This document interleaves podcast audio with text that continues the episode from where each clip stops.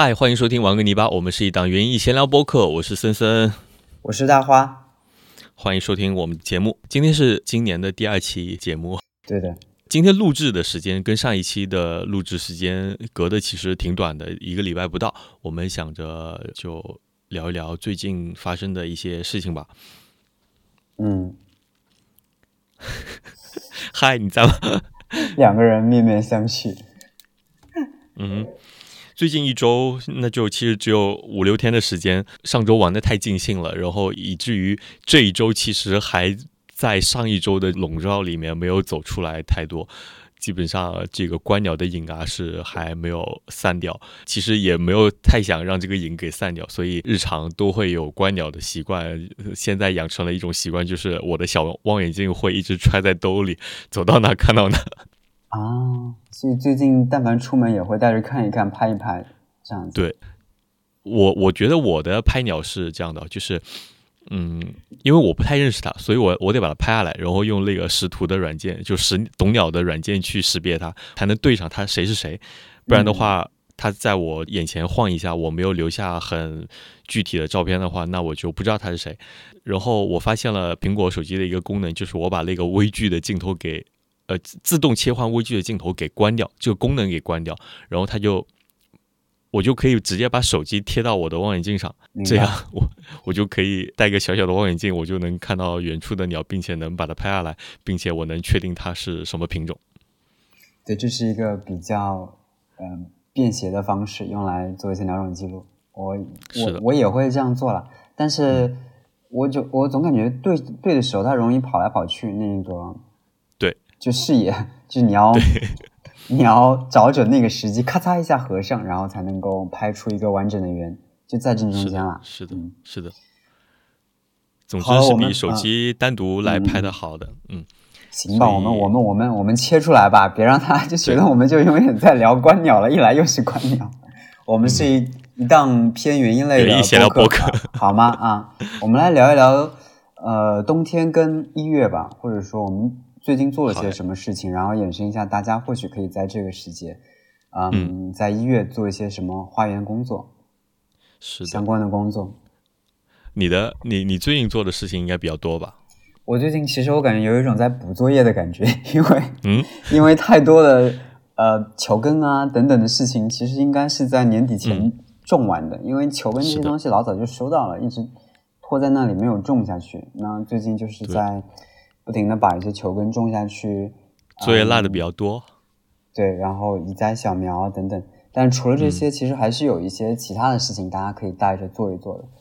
嗯，比方说我昨天啊，反正就这两天，嗯，把我们廊架上的那些落叶都给清下来了。我们上一次在农场一起录播课那一次，不是对有小伙伴们一起帮我们清落叶，但是还有一批。残留的落叶，它是被我们的屋顶给击住了，就是没有及时给落到地面上。落到地面上呢，我们已经清过了一波。那那一波，我们要等完全树叶上的树上的落叶，呃，树上的叶片完完全全掉光了，你再去清理屋顶上的，因为不然的话，你就要跟着搞嘛。然后就，其实以前都是师傅清，然后现在我想让自己。嗯，这里有一个前提，就是嗯，我想今年我之前不是跟你讲了吗？今年其实有几个想法，我们岔出来一下。一个想法可能是，嗯，第一，让自己尽可能的多的回归到呃园艺里面，也就是说，让自己更加享受园艺。这这这是这跟那个计划是完全相反的吗？不相反。然后还说，刚刚森森说的另外一个就是暂停，就是整个农场暂停。嗯，就是我之前跟森森讲，我们的花园已经建了五年了，就是呃，从一九年开始建设我们的第一座花园，就是围墙花园，嗯，到金香花园，啊什么等等，然后慢慢的扩张到蔬菜花园，再到前面的我们的自然风花园切花区等等等等，就是一的确是按照我的步骤在走的，就是每年大概新建一座花园。嗯，对，这么想起来还挺快的，你的动作。嗯，是的。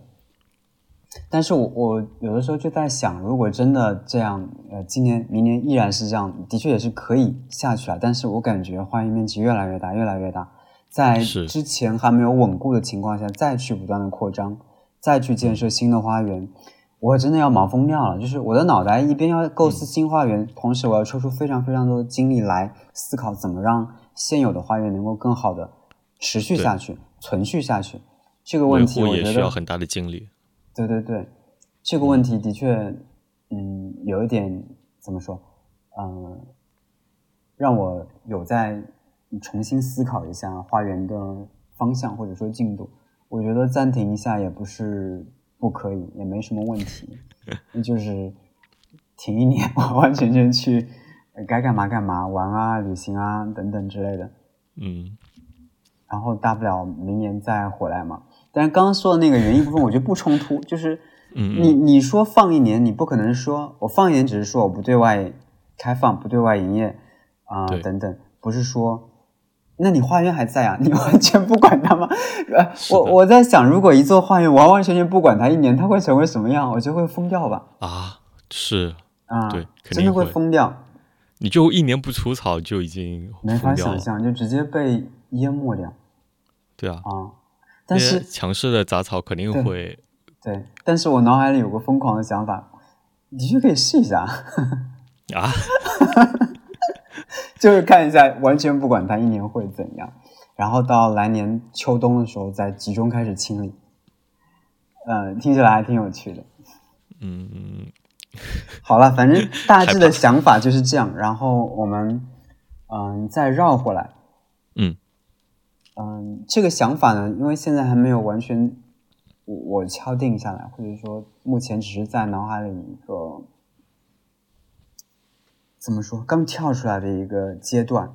呃，眼下的工作该干还是要干，园艺活就是你手头的事情还是该正常进行，正常进行。就比方说刚说的种球根啊、清理落叶呀、翻土啊，我觉得我嗯。在二零二四年的第一周，有点疯狂的沉浸在园艺劳作里，几乎每一天都是高负荷的在干活。我也不知道在干嘛，就是我会一个小时一个小时的去安排，就比方说这个小时干嘛，那个小时干嘛，每天固定一个精确到小时吗？没那么夸张，我夸张一下，就是反正比方说，我每天要预留一段的时间去翻土，因为花园太多了。我这个花园今天翻个一个小时，那个花园翻个一个小时，其实都翻不完。嗯，对。然后，嗯，包括我刚说的，嗯，落叶覆盖的问题。嗯，大家上次清的只是一个栅栏区，要知道现在农场的其他的所有区域的沟里啊等等，到处都是落叶。你你可以做不完，你就是清他们的话，也可以不停的去进行下去。你刚才说的做了一些扦插等等的工作。你刚说的廊架的落叶是怎么去除的？廊架之前师傅的话，我们是用高压水枪，让师傅清的话冲。对，廊架是一个，你这样想，它是一个梯形顶，一端高一端低，然后我们会嗯放梯子在高的那一端爬上去，但你你没法完全上去，因为廊架顶就是一块阳光板，就是可能有点危险嘛，太平了，我们就差不多你的半个身子高过。阳光板的高端就高的那一头，然后拿那个高压水枪冲，让它顺着躺下去。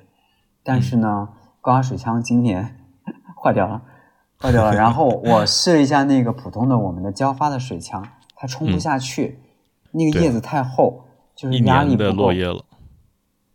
对对对，然后我就在想另外的方式，嗯，我用耙子，我从它的尾端，刚才说是高端，我现在从。尾端就是矮的那一端，把耙子伸过去，然后往我面前爬，哎，这样其实是很快，更快。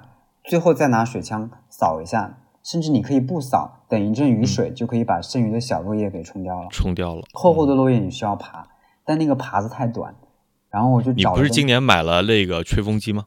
吹落叶的。那你要爬上去啊？你要这样举的吗？就很重的，其实。你你垂坠状态下拎着它。吹一会儿，其实都已经有些沉了，更别说你拎在那里去吹。那样的状态，你最好是爬上去站在那儿吹，可能会效果好一点。对对，拿那个耙子，我发现还好，我们有两个梯子，一前一后各放一个，然后拿那个一节软软的竹竿，就是很轻的竹竿，把那个耙子接长了以后，这样的话一下能送到顶头，再扒了下来，还蛮好玩的。就是我发现这些你你你觉得很复杂的事情，是因为你之前没有做，而且你没有动脑筋，你简单的，就是它就是一件你可以高效的想办法高效的把它完成的一个事情。就还是要呃思考一下，跟动一下脑筋。那话说回来，我们是不是 在做设计的时候，不要在树下吗？呃，一方面是不要在树下，就尽量避免树下，或者尽量避免落叶树下，大家都会落叶的。呃，或者说能不能尽量让它的坡度大一点？坡度大一点。对，坡度稍微大一点，然后这样的话就便于清理一点。嗯，可以的，的确是可以的。但是阳光板，你知道它很多是有凹槽的，它就是比较容易积，它是像波浪状的那种。你如果是纯玻璃的话，其实它会好一些，对吧？玻璃平滑嘛，玻璃平滑，然后雨下下，大雨下下就可以冲掉了。嗯，而且你只要不是在树下的状态，再加上一些风，其实不会太有太多的累积在树叶上。嗯嗯，总之。清下来那些叶子，就直接给爬到了旁边的那块阴生区，给它厚厚的盖上了一层。我发现有很多，是吧？对，之前不是做腐叶土吗？我们这两年开始就直接把那些叶子给盖上去了，就嗯，不太做腐叶土了，已经，因为大量的叶片，我发现大量的叶片，你最终出来只有一点点，然后你花园又那么大，你给谁用？给谁用都。觉得 就那么点东西，所以我们现在腐熟腐熟之后就没多少东西了。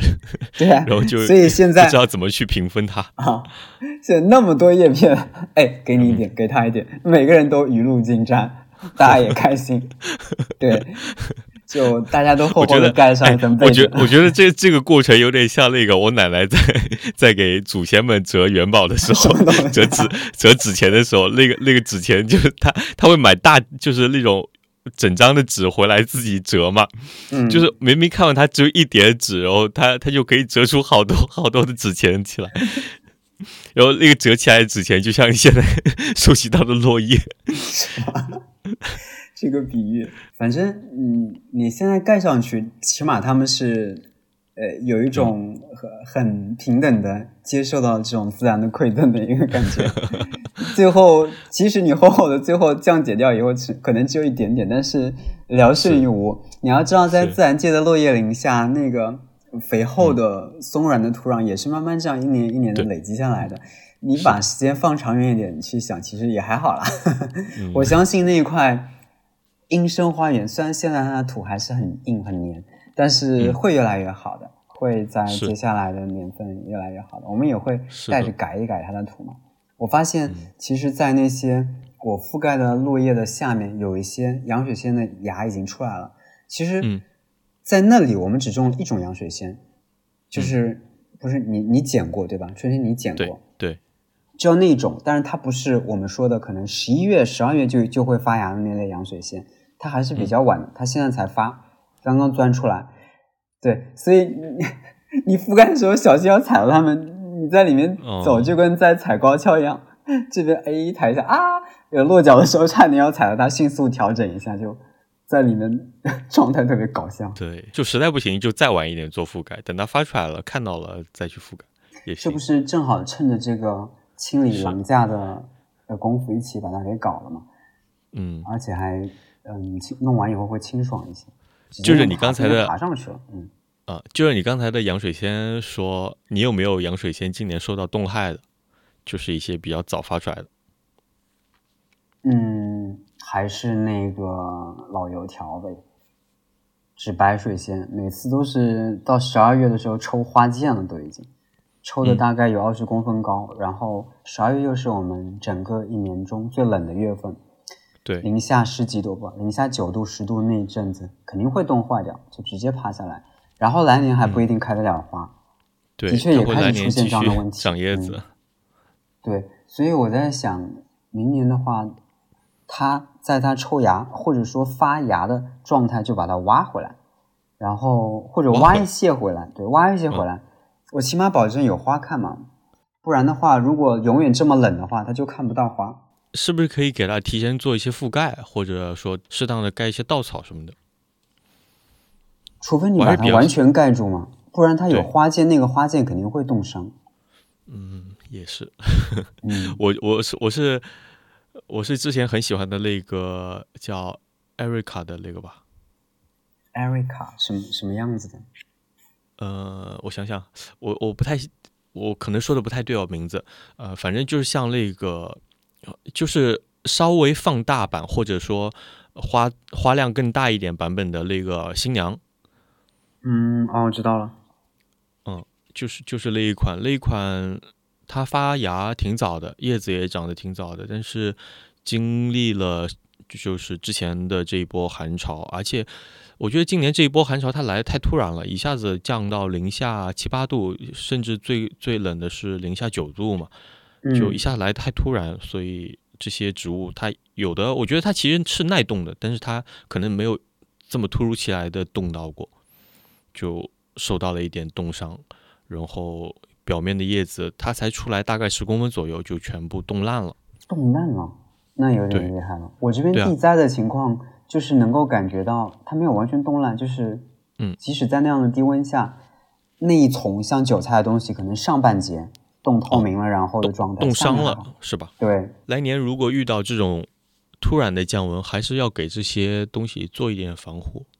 然后包括说到这个冻伤，我觉得可以聊一聊，就是呃蔬菜的部分。奶奶那边的蔬菜这两年我们一直都有在种紫菜苔，嗯，挺好吃的，而且特别是天冷越冷的时候它越好吃。当然天越冷它长得会相对来说慢一点，但是在过了冬至之后，日照时间开始慢慢变长，那它的生长其实也会相应的会变快一点点。这段时间是最好吃的时候，但是经历了上一次的急速的降温，叶子受到了很大的冻伤，就是很多很多大叶子都被冻坏了，但是根是没有死的。嗯，我记得它是耐冻的，但是呢，最关键的还是这个冷的太突然了。我觉得植物没有积累到没有积累到那么多的糖分或者其他的一些物质，呃，就是耐耐冻的这些物质没有积累够，然后。受到了这一波寒潮，它就有一些会冻坏掉。但是你能明显的看到它的新芽，或者说它的呃根部这些地方，应该是这种养分比较足的地方，它就没事。但是，一些老的叶子、老的叶片就会冻坏了。老的叶片如果留着的话，它是可以大量的积累养分、光合作用的。这下冻坏了，就感觉有一点，也不能说从头开始，从百分之五十的状态下再起步。发现还是甘甘蓝比较耐冻。是，我发现这一圈菜就是我是说纯露天的状态，就没有任何防护的状态，最终还是甘蓝成为 number one 第一名。你包括那些你觉得很耐冻的生菜，怎么着，人家下一场雪能把你完全压趴掉。最后成了那个莲花的状态，就中间 中间拖在那里，边上就像被怎么讲，就拨开了，完全给摁下去了，被雪摁下去了。这是积雪带来的问题。但是，甘蓝没问题，甘蓝还是你今天是不是只种了那种羽衣甘蓝？羽衣甘蓝种了好几种，还有球甘蓝啊，豹豹子甘蓝，豹子甘蓝。你不是说比较晚的那个吗？我昨天还移了一些出去，我看一下它们能不能长快一点。就是豹子甘蓝是可以的，豹子甘蓝还挺需要这种长时间的低温的，它是喜欢低温时间相对长一点的植物。但是，呃，其实同样是甘蓝的植物，比如说花菜西兰苔，其实也也是也算是花菜了，就西兰花嘛。这两种不太耐冻，我这边是有受到冻害的。它一冻害就中间其实都已经小小的花菜已经出来了，但是冻完了之后就。啊，不长了吗？啊，对，我明白，有点像那种小南瓜接南瓜的时候，然后受到那种剧烈的雨水打击之类的，会直接是慢慢的是，对烂掉。关键是它烂掉之后，它就不会再长了。你即使把它切掉，它它整个植株没有死掉，但是它不会从旁边再长一颗出来了。对，还是蛮可惜的。嗯，切掉去喂鸡。但是西兰苔相对好一点，西兰苔就是它抽苔的部分冻坏了。呃，你把它剪掉，它只要留下下面的部分，它还会继续陆续的抽台嘛。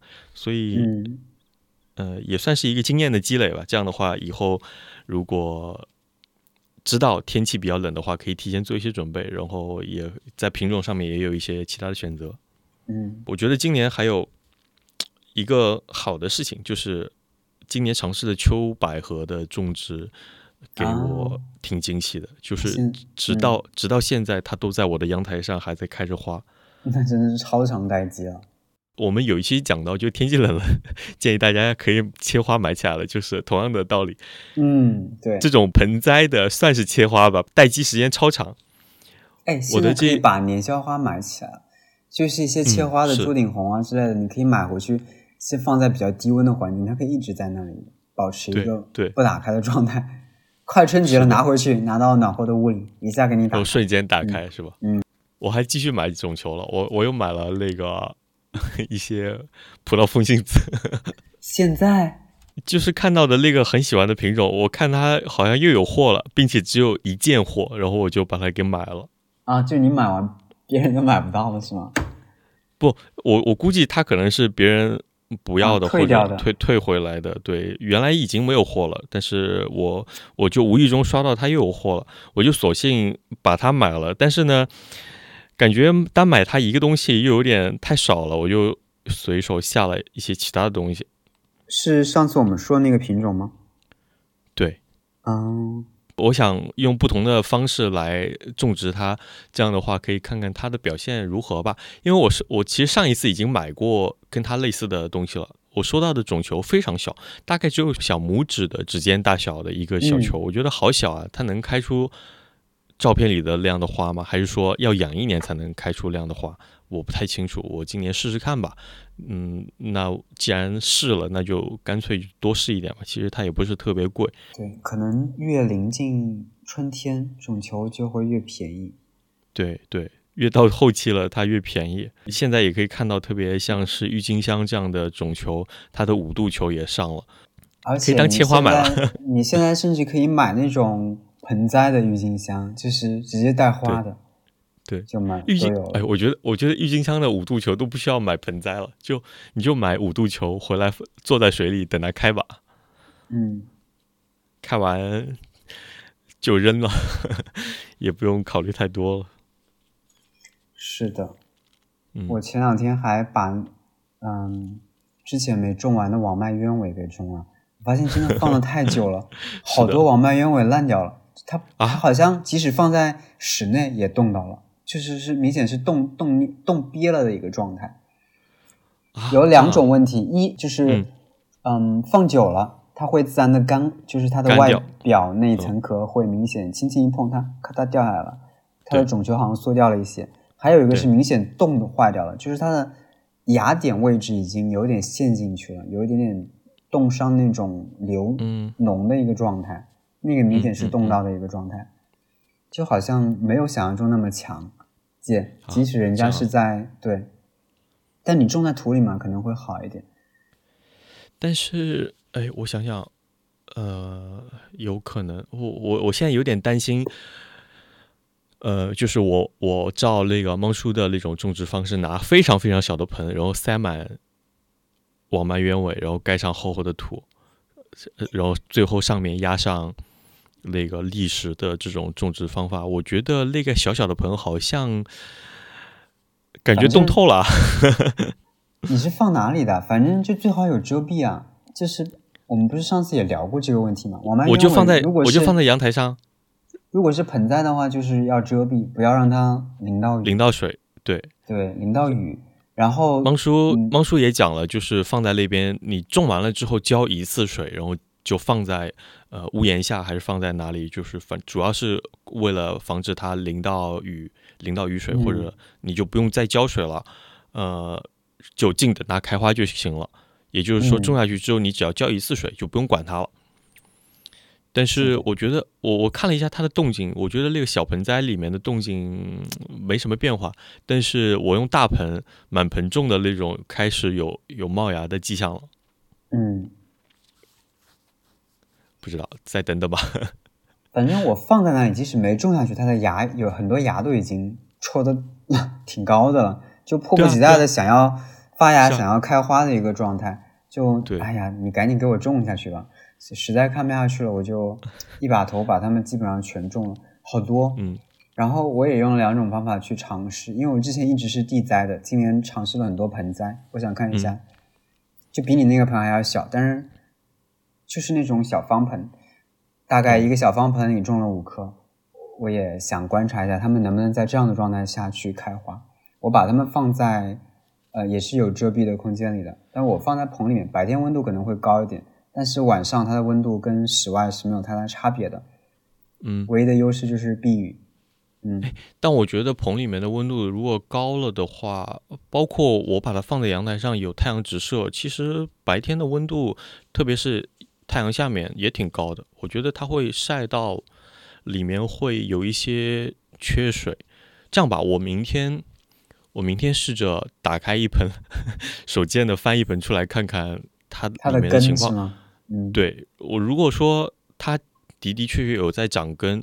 那它上面没有什么变化，也倒无所谓，我就把它再种下去。如果说打开来，嗯，发现它已经出现了问题的话，那其实这种方法也不太适合我们这边。或者说，呃，我觉得相对芒叔的那种种法来讲的话，它应该会放在，如如果是我这边的话，应该是北边的露台，或者说北边的屋檐下面，就是没有没有什么光照，然后又比较阴，呃，湿度相对来说会稍微大一点。不会像太阳直射的那边一下子会把盆给晒干，呃，我大概会有这样的考虑，这样这个事情可以留在下一期我们更新了之后再跟大家去呃分享这件事情。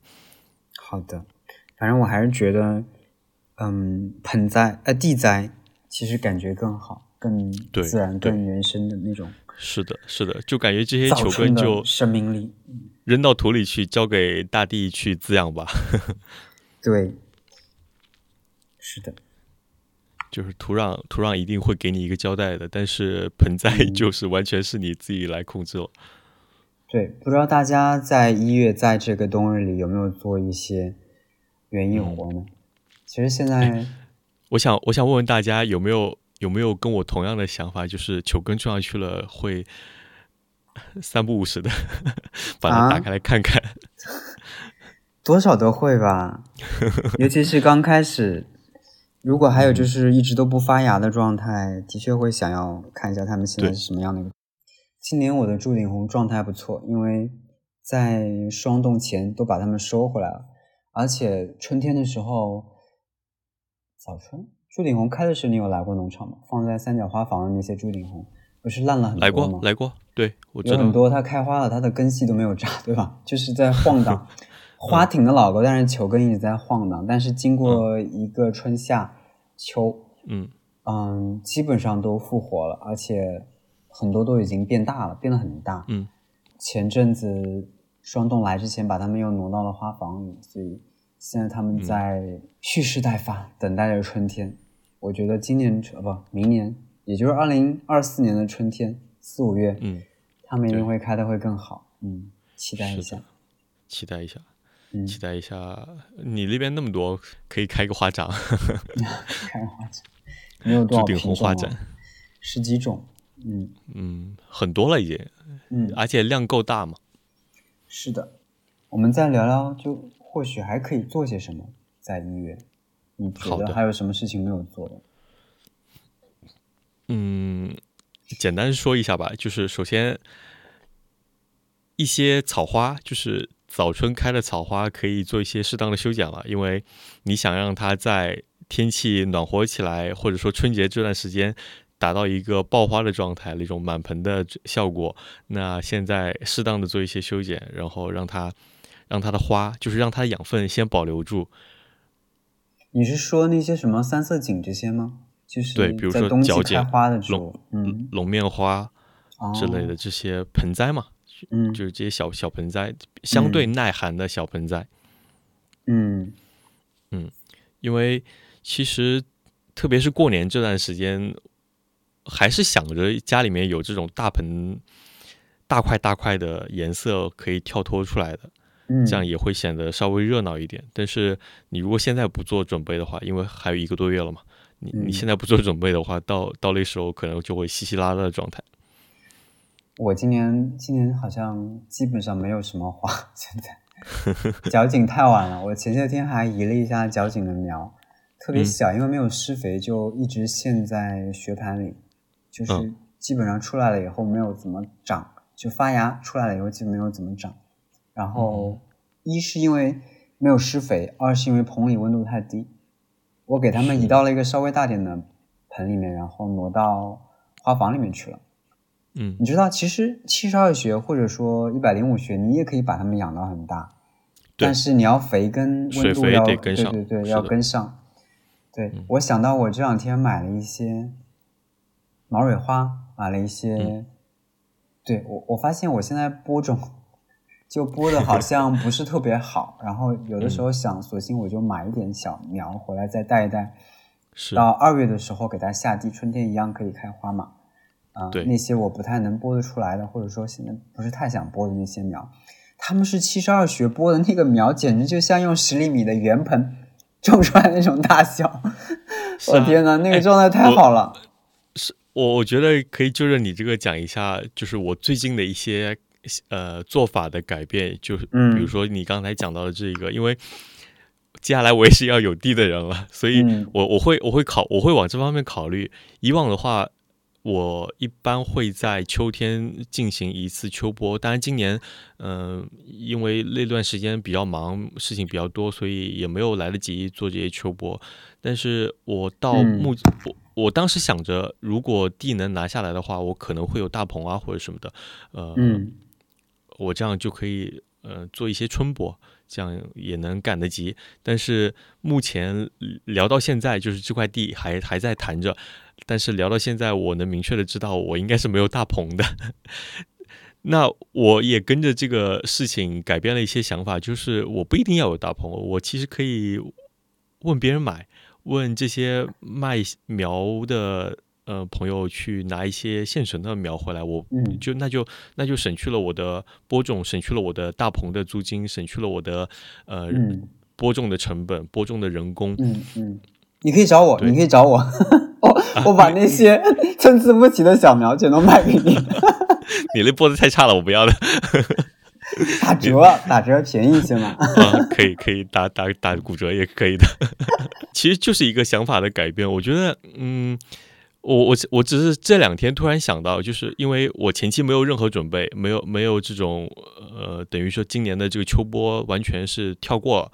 那家里面其实会少一些花，少一些往年会有播种的一些花，嗯，比如说角堇，比如说呃一些早春开的，呃，我想想，虞美人，虞美人这些，嗯，对，这些我今年都跳过了它的播种，呃，而且特别是这些很小的种子，你等到明年去播，其实它的活性也没那么好了，那你索性就。嗯，如果再过一年的话，你就索性把这些种子撒撒，让它放生吧。放生吧，我觉得根据你的花园大小来看吧。如果你的花园真的不大，完全可以买。比方说，我想要我刚说的那几个品种，是我想他们在某一个花园里。不不不，我没有买多少，我肯定没有买。我如果是大面积的，我肯定是自己播了。比方说，我在一个花园的某一个点，我想让想让他们有一小群，几株或者十株左右。去呈现，那我就买了。如果说你要像你刚刚说的一大群，肯定得自己播，那样还是自己播的话更划算一些。其实那个毛蕊花我是有收种子的，只不过我自己播的现在苗还很小，我担心它们春天开不了。然后我看他们那个苗的状态比较好，就先买回来，然后给它假植一下，丢在花房里，它会长得很快。到二月的时候直接下地，春天肯定会可以开花的。